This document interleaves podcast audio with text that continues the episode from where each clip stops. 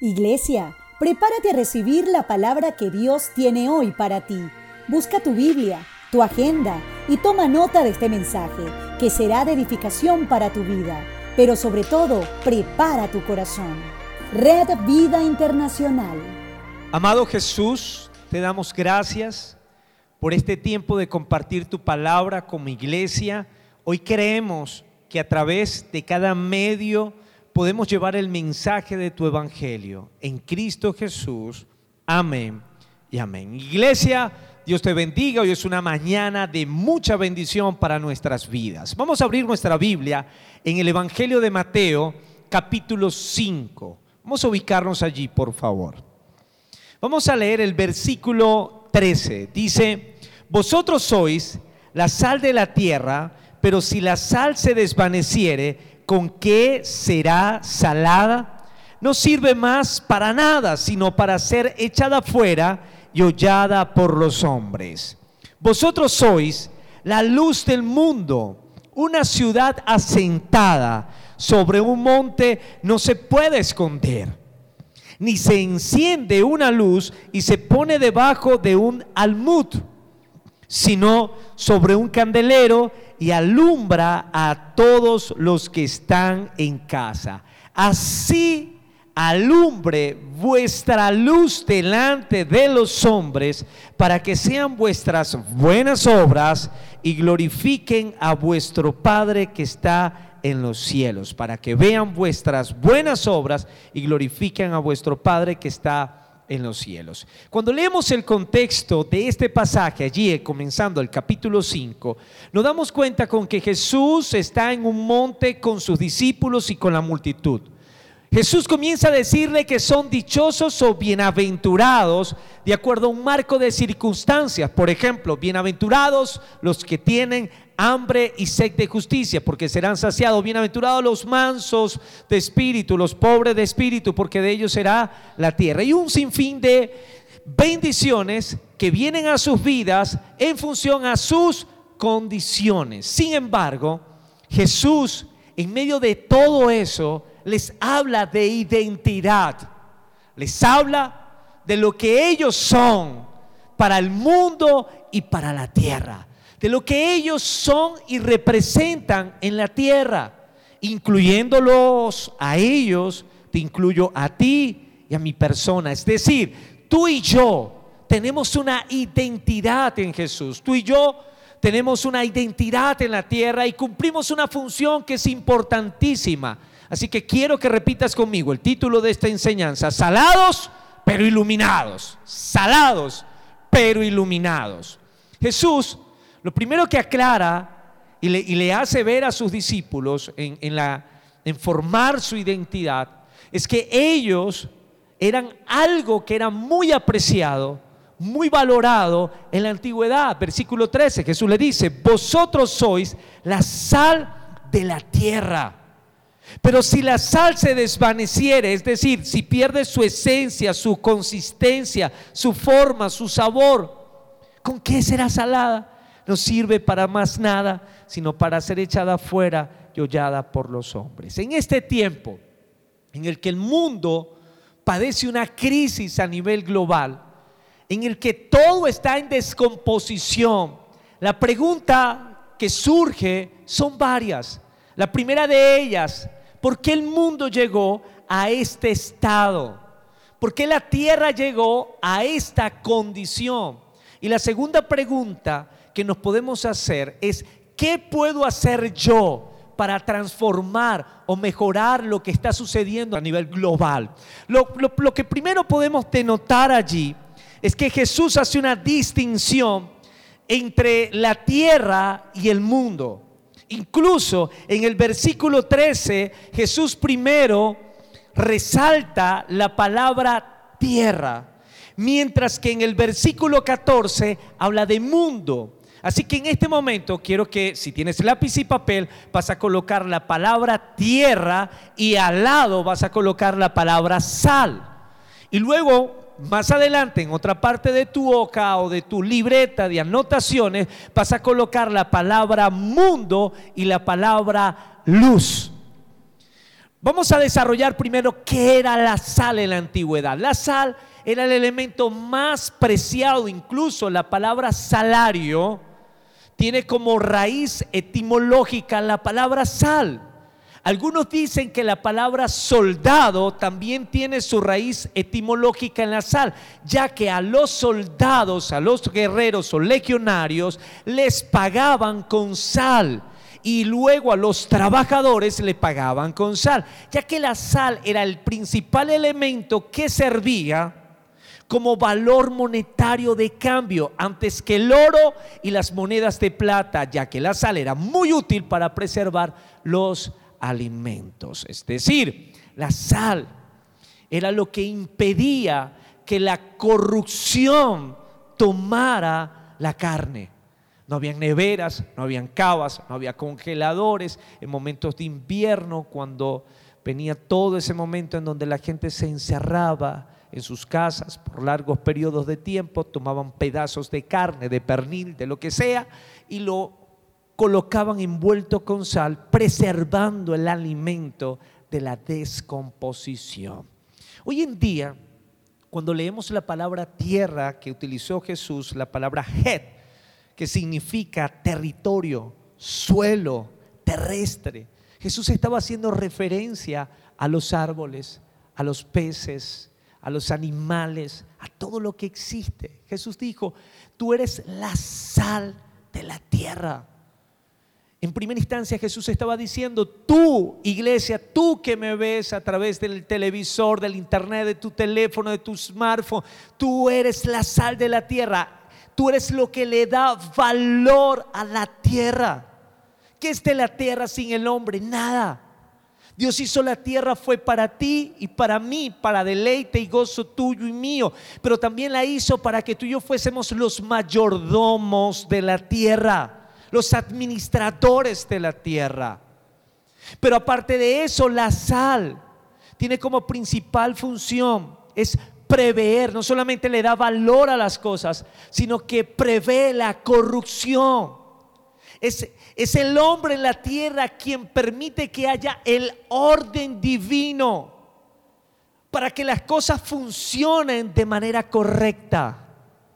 No sé si tú has ido en algún momento alguna granja en donde tengan a muchos animales. Una granja sin la administración del hombre al cabo de un tiempo puede ser un bosque maravilloso o un completo desastre. Pero un hombre que entiende que es mayordomo en una granja, es un hombre que puede manejar una biodiversidad en donde cada animal pueda coexistir, cada planta se pueda desarrollar, haciendo sistemas de riego, haciendo podas, alimentando, cuidando. Es por eso que cuando Dios colocó al hombre en la tierra, y se le entregó para que fuese el mayordomo y fungiese como sal en la tierra. Dios no le entregó un edificio, no le entregó un apartamento, no le entregó una choza, le entregó un huerto. Un huerto para que fuese labrado, para que fuese cuidado, para que fuese administrado. Es impresionante ver que la crisis biológica, bacteriológica que vive hoy la humanidad es producto de un hombre que tomó algo de la tierra y lo corrompió. Corrompió su cuerpo, corrompió la, gastronomía, mezclando un animal con especias, un animal que no se podía comer, que está prohibido según Levítico, con especias.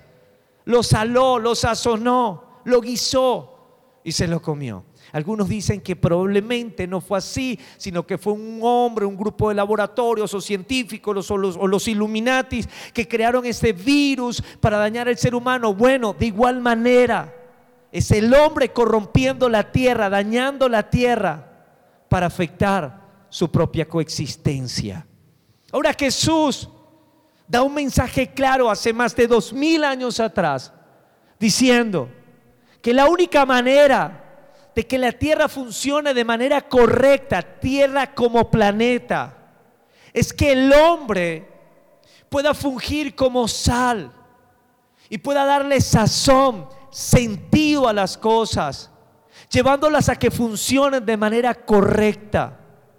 Pero pareciera que nos hemos vuelto insípidos.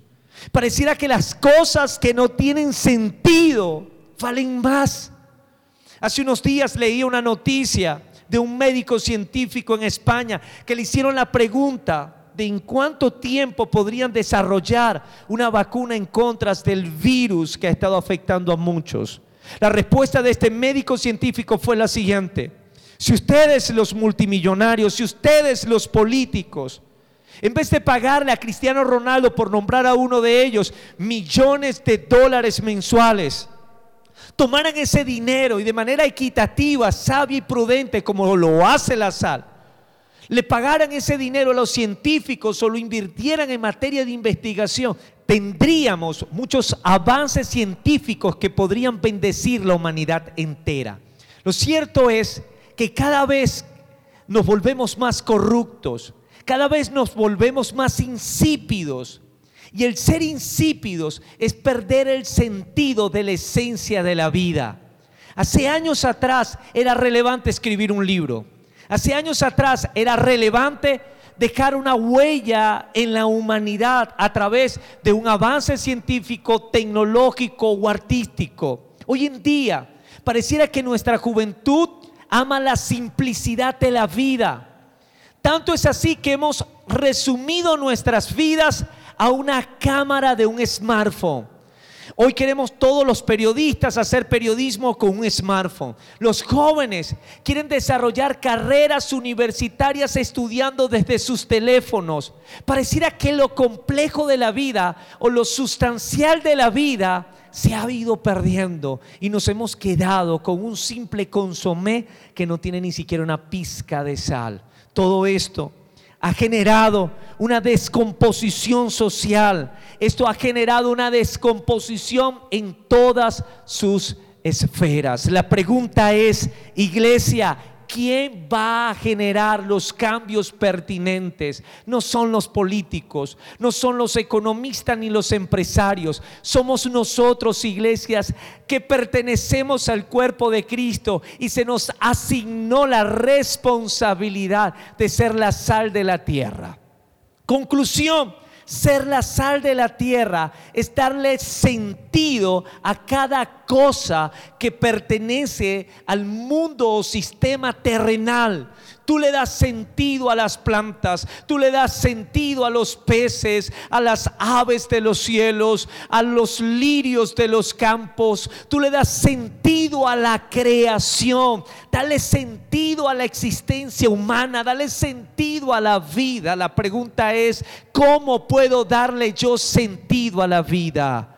Ser la sal de la tierra es tan sencillo como cumplir tu propósito. Cuando tú eres un pianista y ejecutas bien tu instrumento, tú nutres la tierra, tú cultivas la tierra, le estás dando sal a la tierra. Cuando tú eres economista y haces bien tu trabajo, calculas bien los números y proyectas quizás una crisis financiera y logras de una manera u otra crear un plan de contingencia, tú estás haciendo sal a la tierra cuando tú eres un periodista o un actor o una actriz y tú haces bien tu trabajo, tu material está acompañado de ética laboral y tú realizas tu tarea, ¿sabes qué estás haciendo? Añadiendo sal a la tierra. Yo añoro los tiempos pasados, cuando pintores, artistas, comunicadores como Renio Tolina, gente como Picasso, gente como Neruda, gente como Cortázar y muchos otros más añadieron a la tierra algo significativo que le dio sentido al arte, a la poesía, a la escritura.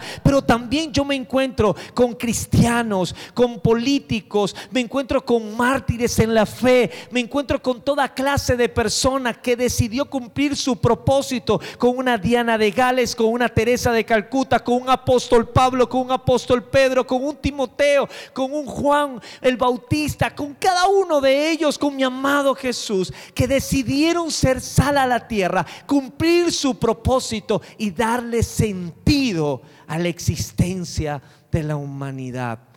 Todo esto que hoy vivimos es el resultado de ser simples. Ser simple te lleva a un estado de ocio y ser ocioso es alguien que cualquier cosa le da igual, le sabe igual. Es necesario volver a salar la tierra, buscar el sentido de la creación y de la humanidad. Veía noticias recientemente. Hoy en día, en lugares como en China, por causa de que la industria se paralizó, la atmósfera, la capa de ozono mejoró. Hoy en día en Italia, por causa de que el hombre dejó su ocio en sus ríos, nuevamente se ve el agua cristalina. Hoy en día, en muchos países del mundo, por esta cuarentena se han visto cambios significativos. La tierra está volviendo a ser salada porque el hombre se dio cuenta que ser simple te lleva a la muerte y a la perdición. Lo segundo que Jesús habla que nosotros somos está a partir del versículo 14. Dice, vosotros sois la luz del mundo. Una ciudad asentada sobre un monte no se puede esconder ni se enciende una luz y se pone debajo de un almud, sino sobre el candelero y alumbra a todos los que están en casa. Así alumbre vuestras vidas, vuestra luz delante de los hombres para que vean vuestras buenas obras y glorifiquen a vuestro Padre que está en los cielos. Jesús, recuerdan al principio que ustedes anotaron, Jesús relacionó la sal con la tierra. Cuando está hablando de tierra, está hablando del territorio, de lo material. Pero Jesús en este sentido está utilizando la palabra luz y la palabra mundo. La palabra mundo es una palabra griega la cual se menciona como cosmos. Y cosmos hace o resalta lo que es el pensamiento. Cuando Jesús está hablando de, la sal y de la luz, Él habla de dos sistemas que coexisten. Que uno necesita de la sensatez del hombre, del liderazgo del hombre y de los buenos principios del hombre para ser administrado y está hablando de otro sistema llamado mundo, que es el pensamiento humano. Hoy en día se habla de un grupo, un grupo secreto como una logia, los Illuminatis. Antes se hablaba de los masones, pero siempre se ha hablado de logias o de grupos que quieren controlar al mundo a través de la economía, de los pensamientos y de los medios de comunicación. Cuando hacemos referencia de este tipo de grupos, estamos hablando del mundo, del cosmos, mas no de la tierra. Quiere decir de que la tierra necesita de ti para ser salada y perder la corrupción. Pero hay un sistema de pensamiento que está siendo gobernado por las tinieblas y Jesús llamó a ese sistema de pensamientos mundo. Es decir, tenemos a la tierra y tenemos al mundo. La tierra para poder ser sanada necesita de la sal, es decir, del sentido que tú le puedas aportar a lo creado. Pero también tenemos otro sistema, otro elemento que acompaña a la Tierra, que es el mundo, la palabra cosmos, que es el sistema de pensamiento. Ahora, ¿en qué momento la Tierra, o el, perdón, el cristiano, el hombre, perdió el entendimiento de que la tierra es su responsabilidad como creación y de que el mundo es su responsabilidad en la mayordomía de los pensamientos? Voy a detenerme por un instante acá y ser un poquito más profundo y específico. El mundo pensante es controlado por aquel que tiene conocimiento del control que se puede ejercer en la mente del hombre. Algo tan sencillo como esto. En los últimos años, un grupo de científicos se ha encargado de desarrollar algo que se llama neuromarketing, neuroventas y todo tipo de estudio del comportamiento del hombre a través de las predicciones neurológicas. Es decir, el ser humano a través de sus neuronas y de las sustancias químicas que segrega su cuerpo, él reacciona ante los, los, impulsos que se puedan generar por los estímulos de su entorno. Cuando te sientas frente a una computadora, el creador del programa al cual tú vas a acceder tiene conocimiento científico de cómo es tu comportamiento neurológico. La pregunta es, ¿cómo descubrió? Mi conducta o mi comportamiento a través de tu reacción, estadísticamente la va llevando de tu reacción frente al computador con aquello que él te presenta. Es decir, tenemos un sistema el cual maneja todo tipo de información de cómo se maneja el mundo. Cuando hablamos del mundo, estamos hablando del sistema del pensamiento del ser humano. Las grandes compañías utilizan esta información para ofertarte lo que ellos saben que tus impulsos te pueden llevar a comprar o adquirir. La pregunta es, ¿en qué momento estas personas tomaron la autoridad para ejercer control sobre el mundo? Pero Jesús dice, ustedes son la luz del mundo. Iglesia, tú tienes que hablar de aquel a quien debemos rendirle nuestros pensamientos. Porque hoy el mundo repite, reacciona y actúa en función a lo que el mundo le presenta. Ahora, cuando yo crecí en el entorno de iglesia y me decían, esto es mundano, esto es del mundo, yo crecí con un pensamiento tradicional evangélico que me hizo crecer, que me hizo creer que el mundo era algo como fantasioso, como, no sé, como las guerras del bien y del mal. Y si hay una verdad en todo esto, pero más allá de eso, Satanás se ha encargado de inocular en el pensamiento de personas con poder y autoridad económica, política a nivel mundial, pensamientos de mal, para promover el mal, para impulsar el mal y se levantan esas personas de influencia a decir, un papá y otro papá pueden tener una familia con un niño. Esas personas con esos pensamientos de mal dicen, una mamá con otra mamá también pueden tener un niño. Esas personas con pensamientos de mal se levantan y dicen, mi niña quiere ser ahora niño y tiene libertad y derechos también. Y si quiere se convierte en niño. Y hoy el mundo está siendo dominado por las tinieblas. Y la iglesia no ha entendido que el mundo en cuanto a tinieblas no tiene poder, sino el poder que le confiere la ausencia de luz. Y la ausencia de luz es la ausencia de la verdad de Dios en esos lugares en donde existe tinieblas. Jesús le dice, nadie enciende una luz para colocarla debajo del almud. El almud era como una caja en donde se guardaban corotos, peroles, objetos o cosas. Era como un cajón en donde tú tirabas cosas que no eran de mucha importancia. La verdad de Jesús, la verdad de, de Cristo, es una verdad que no se puede esconder. Hoy en día el mundo habla de la maldad de los hombres de la maldad de ciertos sectores. Estamos como paranoicos, ¿no? Como, como en un episodio de Los Simpsons donde Bar se colocó un sombrero de aluminio porque decía que lo espiaban los extraterrestres. Ahorita creemos que todo el mundo nos, está espiando. Creemos en un plan maquiavélico donde van a destruir la, la, raza humana. Algo así como, como Batman o Thor o todas esas películas de Hollywood. Pero más allá de eso, más, que, más allá de, de una persona, es Satanás.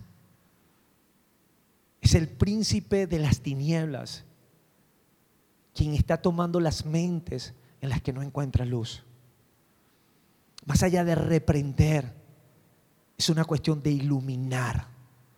Más allá de decir, esto es malo, es establecer la verdad de Dios en las vidas y en los corazones. Jesús dice, nadie enciende una luz para esconderla. Yo respeto estos días de cuarentena, pero ¿estás alumbrando más en tu habitación o has salido a alumbrar por lo menos al lado que tu vecino?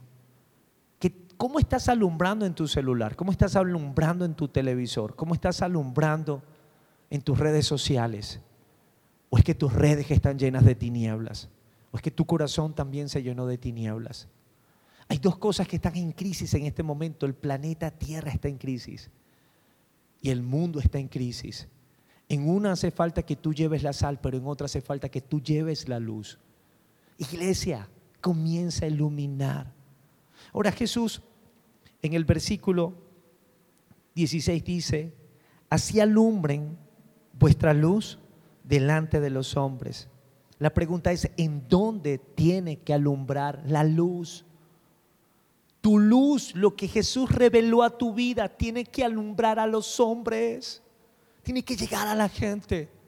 El mensaje del Evangelio tiene que llegar a la gente.